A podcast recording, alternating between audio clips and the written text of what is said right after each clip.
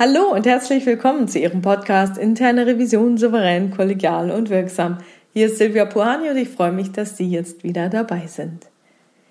Dieser Podcast geht auf den Artikel Hohe Messlatten in der SZ vom 7.10.2022 zurück. Es handelt sich um ein Interview, das Nina Kammerleiter mit Dr. Oliver Diersen, einem Facharzt für Kinder- und Jugendpsychiatrie, führte. Hier ein Auszug aus dem Artikel. Eltern haben hohe Ansprüche an ihre eigene Rolle. Gerade liebevolle Eltern, häufig die Mamas, haben ganz oft Schuldgefühle, dass es einfach nicht ausreicht, was sie für ihre Familie leisten. Dabei vergessen viele ihre eigenen Grenzen zu spüren. Sie denken nur an das Kind und nicht mehr daran, wie es ihnen selbst geht. Das ist schlecht, weil logischerweise die Bedürfnisse der Eltern zu kurz kommen. Daher können sie ihren Kindern keine Vorbilder darin sein, wie es ist, die eigenen Grenzen zu spüren. Kinder sind sehr feinfühlig, was ihre Eltern betrifft.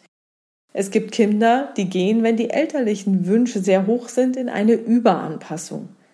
Bei einer klassischen Überanpassung sind Kinder in ihrer kindlichen Wut und Aggressivität stark gehemmt. Sie sind lieb und brav und nehmen überkritische Äußerungen der Eltern fraglos an. Sie stellen ihre eigene Entwicklung und ihre Individualität zurück, um ihre Eltern glücklich zu machen. In der Überanpassung werden sie zu Erfüllern der elterlichen Hoffnungen und lernen ihre eigenen Bedürfnisse, Wünsche und Sehnsüchte nicht gut kennen. Manche Kinder scheitern an der Anpassung. Sie merken, so sehr ich mich auch anpasse, ich mache meine Eltern nicht glücklich. Darüber geraten sie in eine Ablehnung des Familiensystems. Wie äußern sich diese Probleme innerhalb der Familie? Eltern versuchen häufig, sich an starren Regeln zu orientieren, statt an den eigenen Bedürfnissen. Nehmen wir das zu Bett gehen. Ich als Vater stelle die Regel auf, mein Kind soll um 8 Uhr ins Bett gehen. Das Kind möchte nicht. In diesem Moment entsteht ein Konflikt. Jetzt ist es entscheidend, wie ich als Vater mit meiner Regel umgehe. Wenn es mir nur um den Gehorsam geht, weil ich mich sonst wirkungslos oder nicht ernst genommen fühle, kann ich stur darauf bestehen, dass die Regel eingehalten wird, auf die Gefahr hin, dass ich in Frage gestellt werde und mich vielleicht nicht ernst genommen fühle. Alternativ könnte ich versuchen, meine eigenen Bedürfnisse zu vertreten, die hinter der 20 Uhr Idee stecken. Also zum Beispiel zu erklären, dass es mir wichtig ist, abends Zeit mit meiner Frau zu haben und dann vorschlagen, dass das Kind sein Bedürfnis nach Kontakt anders stillt, sich noch etwas mit den Kuscheltieren aufbaut oder mit der Tante telefoniert. Wenn ich meinem Kind beibringe, mich als Mensch mit eigenen Grenzen und Bedürfnissen zu sehen, lernt es auch seine eigenen Bedürfnisse zu artikulieren. Wer die eigenen Bedürfnisse klar zum Leitstern in der Erziehung macht, begibt sich in einen Prozess des einfühlsamen Bedürfnisausgleichs im Umgang mit Kindern, der durch starre Regeln nicht entstehen kann. Erstens, weil ich mit einer viel größeren Autorität spreche, wenn es um meine Bedürfnisse geht. Und zweitens kann ich durch diesen bedürfnisorientierten Blick besser verstehen, dass nicht nur ich, sondern auch mein Kind Bedürfnisse hat. Ich wünschte, die Erwartungen an unser Elternsein könnten weicher werden und sich individueller an dem ausrichten, wie die Kinder sind und nicht, wie die Erwachsenen hoffen, dass ihre Kinder sein werden. Ja, was hat das jetzt mit Revision zu tun? Interessanterweise gibt es mehrere Parallelen. Zunächst möchte ich das Thema Schuldgefühle aufgreifen. Auch Revisoren und Revisorinnen haben hohe Ansprüche an ihre eigene Rolle. Gerade diejenigen, die ihre Rolle ernst nehmen, haben ganz oft Schuldgefühle, dass es einfach nicht ausreicht, was sie für ihr Unternehmen leisten. Mir geht es auf Seminaren häufig so. Man hört, wie die perfekte Revision aufgestellt sein sollte und welche Fachexpertise die in einzelnen Themen notwendig ist. Dann soll man natürlich auch proaktiv die gesamte Regulatorik inklusive aller geplanten und in Kraft getretenen Veränderungen sofort vollumfänglich drauf haben. Prüfungskonzepte sollen möglichst standardisiert sein und die besten Datenauswertungen immer aktuell vorgehalten werden. Am besten noch Continuous Auditing. Da braucht man ein Revisionshandbuch vom Feinsten, sodass sich alle Fragen erübrigen und man alles nachlesen kann. Ja, und dann muss natürlich die Revisionssoftware optimal gesteuert sein und die Berichte müssen zeitnah finalisiert werden.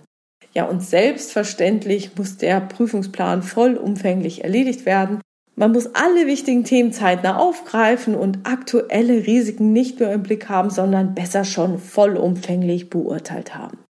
Ja, und Mitarbeiterführung gibt's ja auch noch. Und außerdem braucht man den guten Draht ins Haus und muss auch bei allen interessanten Entwicklungen auf dem Laufenden sein und bei den Projekten begleiten und ich weiß nicht was alles. Ja, und dann muss man noch ganz viel und gut kommunizieren, um Missverständnissen vorzubeugen. Also wenn ich auf eine Weiterbildung gehe, bekomme ich regelmäßig ein schlechtes Gewissen. Oder besser gesagt, das nagende Gefühl, nicht allem gerecht zu werden, kommt an die Oberfläche und versucht, sich Gehör zu schaffen, befeuert durch den Input der Referenten und der Erfolgsgeschichten anderer Revisionsleiter. Und bei meiner letzten Weiterbildung habe ich mich dann mit einigen anderen Revisionsleitern darüber ausgetauscht. Und siehe da, anderen ging es ähnlich. Es ist gar nicht so einfach, allem gerecht zu werden. Dass viele Revisoren dabei vergessen, ihre eigenen Grenzen zu spüren und darüber ihre eigenen Bedürfnisse vernachlässigen, das halte ich durchaus für möglich. Ja, das war jetzt aber nicht die einzige Parallele. Die Überanpassung der Fachbereiche ist ebenfalls möglich. Wenn die interne Revision mit ihren Berichten zu sehr in die Entwicklung und freie Entfaltung der Fachbereiche hineinregiert, beziehungsweise wenn sie sich zu sehr in die Operative des Watchdogs begibt und sich alle darauf verlassen, dass sie nicht mehr selbst nachdenken müssen, sondern erstmal bei der internen Revision nachfragen, wie man etwas revisionssicher umzusetzen hat, dann tritt kein Lerneffekt ein. Dann versteht der Revisionspartner die Gedankengänge und Konzepte, die hinter einer Antwort stehen, überhaupt nicht. Wenn also die interne Revision in einem Unternehmen zu einem Auskunftsbüro wird, ist etwas grundlegend schiefgelaufen. Das darf nicht sein. Die interne Revision sollte verstärkt gute Fragen stellen und den Revisionspartner zum Nachdenken bringen, jedoch nicht operativ ins Geschäft eingreifen. Wenn man Mama oder Papa immer erst um Erlaubnis fragt oder um eine Antwort bittet, wird man nicht selbstständig und kann sich nicht frei entfalten. Und das Schlimmste ist, man begibt sich in eine immer größer werdende Abhängigkeit, aus der man nur schwerlich loskommt. Und die interne Revision ist einfach nicht operativ tätig. Ja, und dann gibt's noch eine weitere Parallele. Was mich tatsächlich bewegt hat, den Artikel im Podcast aufzugreifen, ist das wunderschöne Beispiel, das Dr. Diersen in Bezug auf die Regelhandhabung anführt.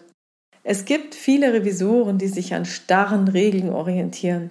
Sie versuchen, Regelungen super starr anzuwenden. Die Revisionspartner sehen größere Spielräume oder lehnen eine starre Regelung schlichtweg ab, so dass ein Konflikt entsteht. Und in diesem Moment ist es entscheidend, wie ich als Revisor oder Revisorin mit meiner Regel umgehe. Wenn es mir nur um den Gehorsam geht, weil ich mich sonst wirkungslos oder nicht ernst genommen fühle, ich bin hier schließlich die interne Revision, kann ich stur darauf bestehen, dass die Regel eingehalten wird, auf die Gefahr hin, dass ich in Frage gestellt werde und mich vielleicht nicht ernst genommen fühle. Alternativ könnte ich versuchen, die Intention der Regelung zu ergründen. Weshalb wurde diese Regelung geschaffen?